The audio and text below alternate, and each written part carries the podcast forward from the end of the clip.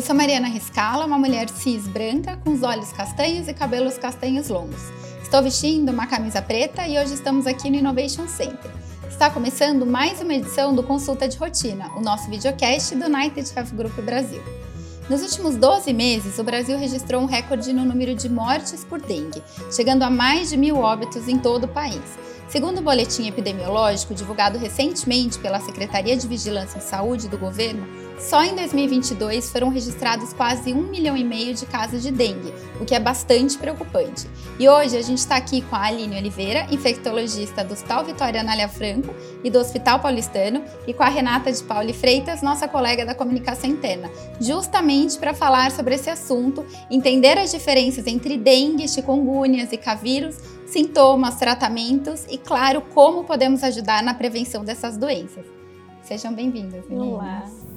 Olá, meu nome é Aline, eu sou uma mulher cis, branca, estou vestindo uma blusa azul, tenho os reflexos no cabelo, olhos castanhos e estou aqui para a gente falar um pouquinho sobre as herboviroses que incluem a dengue, a chikungunya e o zika.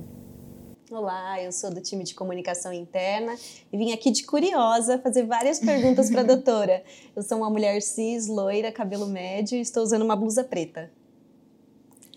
Doutora, é, para a gente começar, a gente tem visto aí esse quadro, né, que, que, a gente comentou, que acende uma luz de alerta. E junto agora, né, a gente tem acompanhado muitas chuvas, o calor aumenta.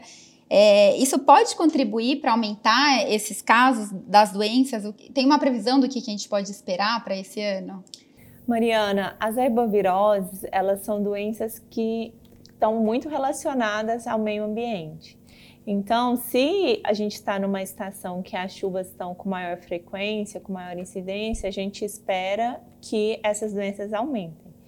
Então, quando nós vemos os dados epidemiológicos, a gente vê uma variação aí ao longo dos anos. Por exemplo, como você falou em 2022, a gente teve esse boom aí de casos no país inteiro. Se a gente for pegar aqui os dados do município de São Paulo, Chegamos a ter quase 12 mil casos notificados em 2022. Quando a gente olha para o ano anterior de 2021, foram quase 7.500 casos, então a gente vê aí um aumento importante. E agora em 2023, que a gente não tem nenhum mês desse ano, aqui em São Paulo nós já temos 11 casos notificados, essa atualização dos dados da nossa vigilância epidemiológica até o dia 10. Então, se a gente pensar em probabilidade, visto que a estação chuvosa já está bem forte, os casos eles devem estar em constante aumento sim. A gente fala assim no geral, né? A dengue é a principal delas. Quando a gente fala na chikungunya, a gente está vendo muito clusters no litoral, a gente está vendo uma, uma prevalência importante desde o ano passado. E a zika, ela é uma doença que a gente não tem visto mais. Teve aquele boom em 2015 para 2016 e desde 2017 a gente não tem casos notificados aqui em São Paulo. Então, o que a gente espera dessas arboviroses nesse verão é a dengue e a chikungunya. E, e, pode ter reinfecção, doutora? Porque eu já ouvi dizer que as pessoas podem ter vários, é, várias reinfecções e que pode ficar até mais grave, né, no decorrer. Minha mãe teve dengue e quando ela comentou sobre isso, ela falou: morro de medo de pegar de novo de ser pior, porque já foi bem difícil o primeiro processo. Sim, pode ter reinfecção, é uma coisa até normal. Na dengue, a gente fala em quatro sorotipos. Teoricamente, se você já infectou por um sorotipo, seu sistema imune vai reconhecer bem ele e não é para ter reinfecção. Você pode reinfectar com os outros sorotipos e pode ser uma infecção mais grave, sim, porque vamos dizer assim, a força que seu sistema imune vai encarar aquele vírus vai ser maior. E o todo o problema dessa dengue, dessas a, a arboviroses, é o que a inflamação faz com o organismo. Então, por isso que os casos de reinfecção eles tendem a ser piores, tendem a ter as fases mais graves, mesmo o choque, o sangramento até muita gente confunde, né? Que eles são. É, a gente acaba.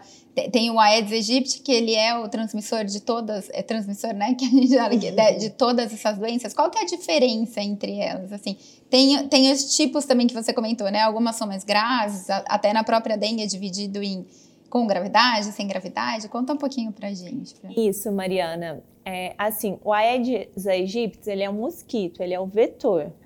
Aí cada uma dessas doenças ela é, é causada por um vírus diferente. É, que né, cada vírus tem a família, dependendo, é, a dengue tem um tipo de vírus, a chikungunya outro e a zika outro. O que elas têm em comum é essa forma de transmissão, que é pelo mosquito, é, e é a, o grande problema em relação às chuvas. Quando a gente fala de gravidade, a gente classifica. Quando um caso chega suspeito, ele é suspeito no geral que pode ser qualquer uma dessas doenças, né? Agora menos a zika por causa do nosso momento epidemiológico, mas se a gente pensasse aí num tempo atrás, incluiria é, eu pensar quando um paciente chega em dengue, chikungunya ou zika. Primeiro, né, qual que é a definição de caso de dengue? É um paciente que tem uma, uma febre de início abrupto, que pode está ali até sete dias e vem acompanhado de pelo menos mais dois sintomas, que são aqueles sintomas clássicos que todo mundo já ouviu: cefaleia, mialgia, artralgia. E uma coisa importante: se eu estou numa situação endêmica ou até uma epidemia, em crianças é, fe só febre isolada também pode ser um caso suspeito.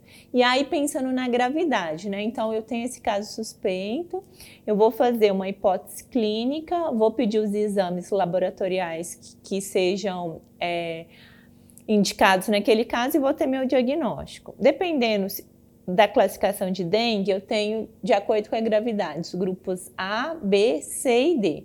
O grupo A é aquele paciente que não tem nenhuma comorbidade, ele não tem nenhum antecedente patológico e ele está com dengue.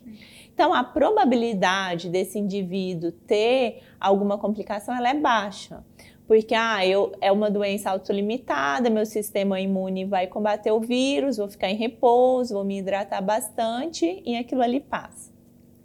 O paciente do grupo B é aquele paciente que tem a dengue e tem já uma comorbidade. Aí entra só pela idade os lactentes até 2 anos e as pessoas idosas maiores que 65 anos. E dentro dessa faixa dos 2 a 65, qualquer paciente que tenha comorbidade. Diabetes, hipertensão, DPLC, é, pacientes imunossuprimidos por qualquer motivo, seja neoplasia ou alguma síndrome imunossupressora. Então, esses são o grupo B. Ou o paciente que tem pro, algum sangramento espontâneo ou a prova do laço positivo. O que é a prova do laço? É quando eu é, ponho o manômetro para medir a pressão, olho ali depois e forma as pintinhas, né, as púrpuras. Esse paciente, mesmo se ele não tiver comorbidade, ele é do grupo B, porque aquilo ali está me falando que está tendo extravasamento sanguíneo. E nesse paciente eu tenho que olhar mais de perto. Eu posso é, acompanhar esse paciente, ele pode ir no serviço de saúde a cada dois, três dias, mas eu tenho que estar tá mais atenta porque ele pode complicar. O paciente do grupo C é aquele paciente que já vai ter uma indicação de internação logo de cara. Ele já está tendo algum algum sinal que está tendo extravasamento sanguíneo, porque qual que é o grande problema? O líquido que está ali dentro da, da, das artérias e da veia, ele sai dali para o terceiro espaço e aí ele, ele cria, é, que a gente fala serosites, quando ele vai para o pulmão, pode ter água no pulmão, quando ele vai para a barriga, tem água para a barriga. E aí os sinais de alarme são falta de ar, sangramento espontâneo, quando eu tenho dor abdominal, quando eu tenho vômitos recorrentes, ou quando eu estou acompanhando pelo exame de sangue, pelo leucograma, e esse paciente está hemoconcentrando. Eu vejo isso por um exame que chama hematócrito. Esse paciente ele tem que ficar internado. Se ele estiver estável, ele fica internado numa enfermaria. Ele tem que ser observado pelo menos 48 horas para eu ver qual vai ser a tendência, o que, que vai acontecer ali, se isso ele vai melhorar ou vai piorar, e para eu conduzir. E o grupo D é o paciente que já chega chocado. Então, ele tem um diagnóstico de dengue, está chocado, tem todos o, os sintomas de choque, né, que tem uma, uma definição bem é, característica, e esse paciente tem indicação de UTI, porque o, o volume dele está tão no terceiro espaço que, que ele precisa de, de suporte para se recuperar. É, e aí a gente vai manejando de acordo com o grupo que o paciente está. Os pacientes não internados são o grupo A e o grupo B. O meu tio, até recente, no fim do ano, ele teve é, dengue. Ele não tinha nenhum sangramento aparente, mas quando ele estava, né, aquele, o mal-estar, a dor no corpo, né, que é bem característico, ele acabou indo no hospital por, por uma cuidada, porque ele já é de idade, e ele descobriu que ele estava com anemia e precisou até ficar internado justamente. Isso também, a dengue também pode causar. É o, uma evolução dela seria a dengue hemorrágica. Isso, que a, gente a dengue faz. hemorrágica, porque o que, que pode acontecer, né? A, a, a dengue, o vírus, ele causa muitas alterações na medula óssea, que é onde produz o sangue. Então, as plaquetas, elas tendem a baixar. O normal de plaqueta no nosso organismo é de 150 a 450 mil. Quando essas plaquetas estão abaixo de 50 mil, já tem um risco de sangramento. E quanto mais baixo disso, maior o risco. Então, é uma das coisas que a gente tem que monitorizar. Porque, por exemplo, um paciente que tem um sangramento, ah, tem um sangramento nasal, ok, autocontrolado, mas um, um outro paciente pode ter um sangramento Sim. no sistema nervoso central e aquilo ali virar um AVC. Então, é todo esse manejo que vai depender de paciente para paciente. E existe, assim, alguma coisa que nós possamos? Porque tem gente que fala assim: se eu tomar que é vitamina é. ou complexo B, tomar alguma coisa, pode afastar o mosquito ou ser alguma forma preventiva. Existe alguma coisa que a gente possa fazer a respeito disso?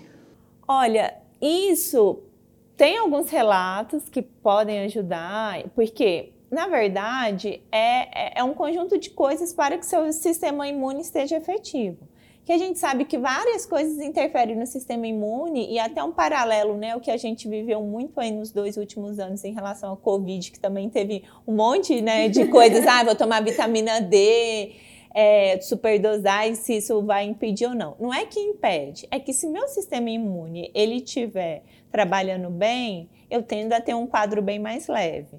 Então, assim, a parte de vitamina é importante para o sistema imune, mas, por exemplo, você fala assim: ah, eu sou uma pessoa saudável, que me alimento bem, é, como frutas, verduras, faço atividade física, durmo bem, você já tem um sistema imune saudável.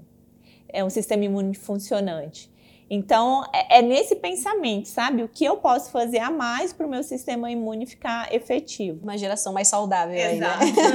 ah, nem precisa dizer, né? Os bons, quando a gente tem hábitos mais saudáveis, é, é o, todas as doenças a gente, né, colabora para para ele. Você falou dos sintomas, até comentou a Covid. Muita gente, inclusive, com, é, confunde, né? O, ah, eu tô com dengue, eu tô com Covid, porque os sintomas são muito parecidos, junto com a dengue, também chikungunya.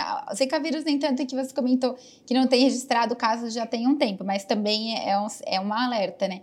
Mas o, existe uma particularidade de cada um deles? Ah, isso aqui é, é muito mais cara de dengue do que de chikungunya. É, e, e, o, que, que, eu, o que, que me faz ter esse alerta de ter que buscar um hospital, por exemplo, para que não, não provoque? Porque em alguns casos até nem tem sintoma, né? Como Sim. que eu tenho que alertar? É, não, preciso ir para o hospital porque pode evoluir para alguma forma mais hemorrágica, assim, mais perigosa. Naquele momento ali, né, do início do quadro, ah, o paciente está com mal-estar, está com uma febre, realmente, assim, fica muito difícil, né? Nesse momento, ainda mais que, que a gente vai pensar? Sempre na epidemiologia que nós estamos vivendo. Então, nós estamos agora numa estação chuvosa. Então, aí, a, o tem muitos Aedes aegypti, então, que pode transmitir tanto a dengue quanto a chikungunya.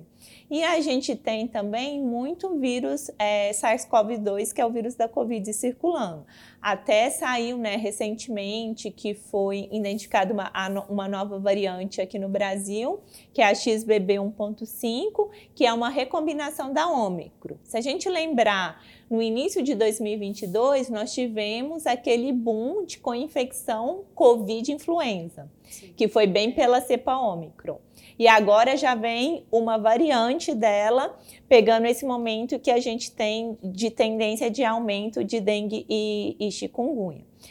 Então, naquele quadro inicial, não dá para separar. Se o paciente tender a desenvolver mais sintomas gripais, vou pensar mais em COVID.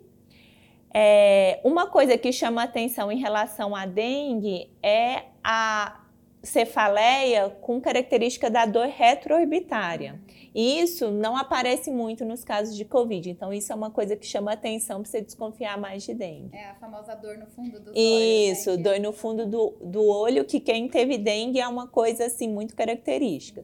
E na evolução da dengue e da chikungunya, alguns casos, assim, cerca de entre 60%, 70%, 80%, durante o decorrer da doença, eles podem evoluir com rash, que é um, um rash que ele vai, é, geralmente acomete membros superiores, região de tronco, pode ser pruriginoso ou não, e isso aparece mais na dengue na chikungunya, não na covid. Rash que você disse são manchas? Isso, são manchas, é, manchas é, rosas, entre rosas e vermelho, assim, que, que, aparece. Mas isso também, né, tudo no decorrer dos dias, ali por volta do terceiro, quarto dia. Então, no início, resumindo, no início é muito difícil, você vai ter que acompanhar aquele paciente e ver como que ele vai evoluir.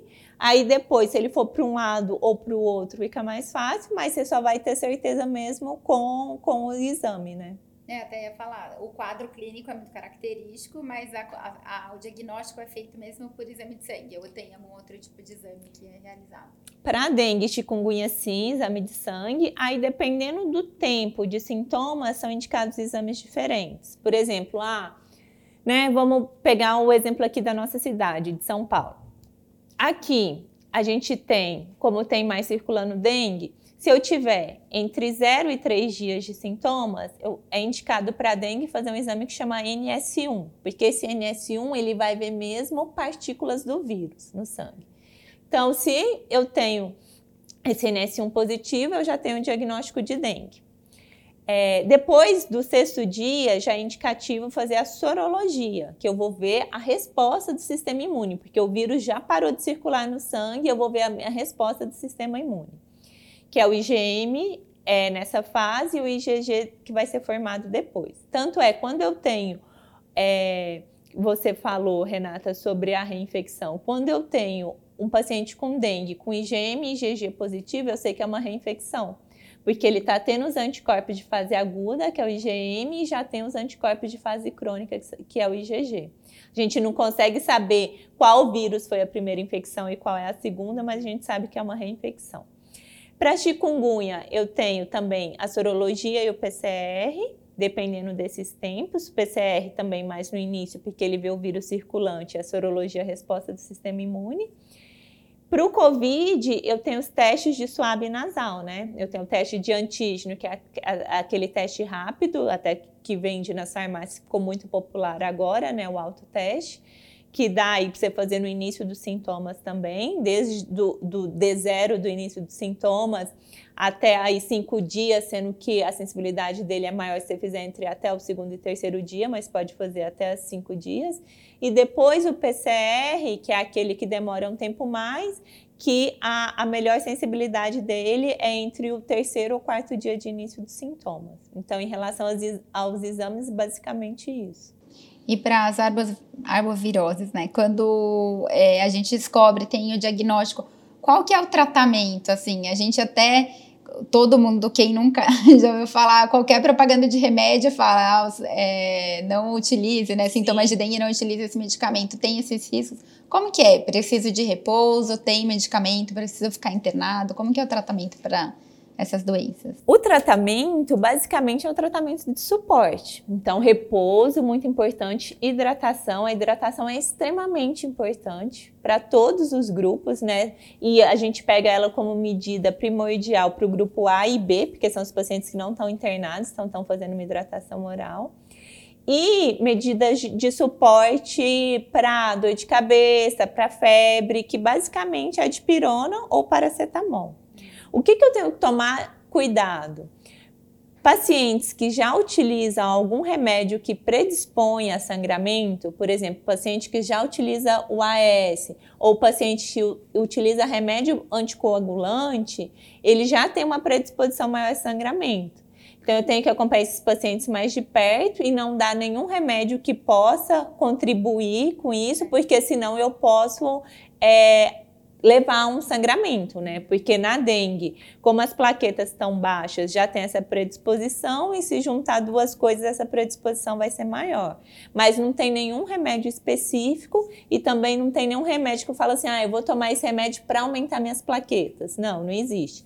Em casos extremos, quando o paciente está super grave, está internado e tem sangramento excessivo, quando ele está chocado, ele pode precisar de transfusões transfusão de sangue como um suporte, mas assim, não é indicado, ah, todo mundo que tem dengue é, vai necessitar de transfusão ou tem algum remédio específico para aumentar as plaquetas, não. Os sintomas podem variar, porque assim, na minha casa eu vi, meu irmão e minha mãe tiveram dengue, né, e foi bem diferente entre eles. A minha mãe, por exemplo, ficou um período grande, acho que foi uns quatro ou cinco dias, período grande, quatro ou cinco dias aí de cama, mas muito debilitada. Então, você falou da hidratação, era até difícil ela se hidratar. A gente tinha que insistir bastante, porque ela queria era dormir o tempo todo, muito cansada. O meu irmão, ele era parecia que era ciclo. Tinha um horário onde ele ficava muito debilitado. Fora aquele período, parecia que ele não tinha nada. Então, assim, existe também sintomas diferentes? Tem a ver com idade ou com perfil, alguma coisa? É, essa apresentação da doença, Renata, vai depender muito da interação de cada paciente entre o vírus e o sistema imune. Porque esse reconhecimento, é, como vai ser a resposta e as citocinas produzidas, elas vão dar mais ou menos sintomas clínicos. Tanto é que tem paciente que é praticamente assintomático e tem paciente que é muito sintomático. E, obviamente, dependendo das comorbidades que cada paciente tem, tendem a ser um quadro clínico mais exuberante ou não. Como a gente viu muito no Covid, né? Teve gente que teve diagnóstico só porque fez o exame para uma viagem ou para algum evento que, que nem sabia. A gente, você comentou que é, a gente teve esse boom, né, do Zika, foi bastante preocupante, né, as grávidas, até diversos tipos de repelente que falaram que eram mais fortes. É, o que o, esse aumento, né, que o, ele tem que ter um cuidado maior com as grávidas, porque é, é, é pode contaminar o bebê. Eles falam, né, de é, causar uma microcefalia. Como que funciona isso? É, quais os riscos também que essas doenças trazem? Não só o Zika, mas é, a dengue, a chikungunya, elas podem trazer algum tipo de sequela? É, as grávidas, elas sempre são um grupo que a gente olha com mais atenção em qualquer doença pela possibilidade de transmissão de um agente que elas contraem durante a gravidez para o bebê, né? E ali o bebê está em formação. É, vários vírus podem dar manifestações neurológicas durante a gravidez. E em 2015 foi reconhecido que o Zika vírus estava relacionado à, à microcefalia, né? Foi um pessoal lá do Nordeste estudou bastante isso e isso ficou mesmo provado assim. É, em relação à dengue, o comportamento tende a ser igual em grávidas e não grávidas. Mas, de forma geral, os cuidados gerais é mesmo passar repelente e tentar não se expor, né, ao mosquito, que é uma coisa difícil, né? Vamos falar assim, né? A realidade é difícil, né? Como você vai impedir um mosquito de picar? Eu até brinco com isso, né? Que antigamente eles, eles falavam assim que tinha o horário do mosquito, Sim, né? É. O mosquito fica de manhã, no final da tarde. E isso não existe, né, para dengue, não existe. A qualquer momento você tá ali à disposição do mosquito. Depende muito, né? Saneamento básico, Sim. todas as condições que a gente enfrenta, a cidade. Exatamente. Aí vai depender muito né, de saneamento básico, como está ali o seu microambiente, por isso que as medidas de prevenção são muito importantes, toda essa questão de água parada, pneu, se tem tipo entulhos ali, né? Se a pessoa mora numa casa e tem um terreno ali com entulhos, tudo isso é, é muito importante, tem a ver com essas doenças e não só com essas, né? Lembrando agora trazendo mais uma doença nessa época de chuva, é a leptospirose, que também pode ter várias consequências. Em relação ao repelente, o que é importante sempre atentar é dependendo do produto, da marca, ver qual que é a orientação de repassar, porque cada marca vai ter isso. Se eu estou usando um repelente que o poder de ação dele é duas horas, não adianta eu querer ficar oito horas com aquele mesmo repelente que ele não está me protegendo. Eu tenho que reaplicar a cada duas horas. Se eu tenho um que tem um tempo de ação maior, tudo bem, aí eu posso é, reaplicar num tempo, num intervalo de tempo maior. Mas isso é muito importante e às vezes acaba esquecendo, é, caindo no esquecimento, né? E mais nessa agora nessa tempo de férias, se eu entrei no mar, eu entrei na piscina, eu tenho que repassar, porque aquilo ali acaba saindo na água. É. A gente né, fala aí, a gente, falamos tudo, né, que sintomas, tratamento, mas aí as medidas de prevenção, né? O que, que a gente pode fazer? São pequenas atitudes que é o que você comentou. Por exemplo, eu amo planta. Eu tenho, as minhas sobrinhas brincam que minha casa é uma floresta. Mas tem que ter aquele cuidado. Então, não deixar né, água como. Quais são essas medidas de prevenção que cada um de nós pode fazer e que pode ajudar muito e ser fundamental para que mosquito não chegue perto da nossa casa, digamos assim? É, para plantas, então pôr um pouquinho de areia no potinho, porque aí aquela água não vai ficar ali parada. Porque tudo que eu tenho que pensar em relação à prevenção é o que acumula água. Então, terreno baldio é difícil, mas isso, não jogar lixo no terreno baldio, porque ali pode acumular água. Pneu pode acumular água. Garrafa de PET que fica, né, ali destampada pode acumular água Caixa d'água sem tampa, pode ser reservatório de Aedes. Então, são essas medidas assim que individualmente parecem ser muito fáceis, mas que coletivamente é muito difícil para controlar uma doença que está tendo impactos cada vez mais devastadores. E afeta todos, né? Sim. Como a gente acho que nem comentou, né? Esqueci de perguntar. É, a gente fala muito no, no, na até numa das nossas edições do, do videocast, a gente falou sobre vacinação. Existe vacinação já para dengue chikungunya? Para dengue tem uma vacina que, que, que já está é, regulamentada pela Anvisa, ela é disponível na, na rede privada. Ela é indicada em três doses, mas só para quem já teve dengue. E agora tem um estudo muito grande sendo feito pelo Butantan, um estudo que, que já saiu os resultados da fase 3, um estudo aí que alocaram mais de 16 mil pacientes em todo o país é, para tentar aí ver o, a, a eficácia dessa vacina para ser disponibilizada em larga escala. Essa vacina atu atual que está em estudo pelo Butantan, ela é para ser efetiva contra os quatro sorotipos quando esses pacientes foram alocados, os vírus que estavam circulando era somente o subtipo 1 e 2. E ela teve aí uma eficácia considerável. Então, assim, é uma boa aposta esse estudo aí da vacina de, da dengue que o Butantan está conduzindo. E a gente sabe qual vírus está circulando porque eu tenho laboratórios sentinelas espalhados pelo país que fazem a sorotipagem desse vírus desses vírus, né? E é importante também o trabalho que é feito pelas prefeituras, né, pelo governo de, de contenção, né, de, de inclusive de destacar que a dengue a gente está num período de chuva onde é, tem muita incidência, mas ele fica durante muito tempo, né, doutora? Aí a dengue mesmo sem a água, é, os ovinhos resistem Sim. durante muito tempo, então é uma atenção que tem que ter ao longo do ano todo, né? É é uma doença que pode, ela, né, a gente fala, ela tem uma sazonalidade, mas ela pode ficar aí é, ao longo do, do ano todo. Pode te enganar, né? Ah, tô com meu pratinho de plantinha ali limpinho, é. né? Não tem uhum. nada nele, mas higienizou direitinho, né? Acho que fala para usar água sanitária, Sim. alguma coisa assim, né, para higienizar que o ovinho pode ficar ali, paradinho, mortinho, dormindo. Só e... esperando o momento certo. Né? É, que aí ele eclode e o vírus tá ali, né? Gente, quem sabe se a gente não fizer, cada um fizer a, a, nossa parte, a gente não consegue ajudar, né? Contribuir. Quem sabe não, com certeza a gente consegue contribuir para que esses números sejam cada vez menores, né? E que a gente viva aí uma sociedade cada vez mais saudável. Queria agradecer pela presença de vocês nesse nosso bate-papo tão importante aqui. Obrigada, viu? Obrigada. Obrigada. Lembrando que para combater as fake news e ter acesso às informações de qualidade, você pode acessar canais confiáveis, como o site do Ministério e secretarias da saúde da sua cidade.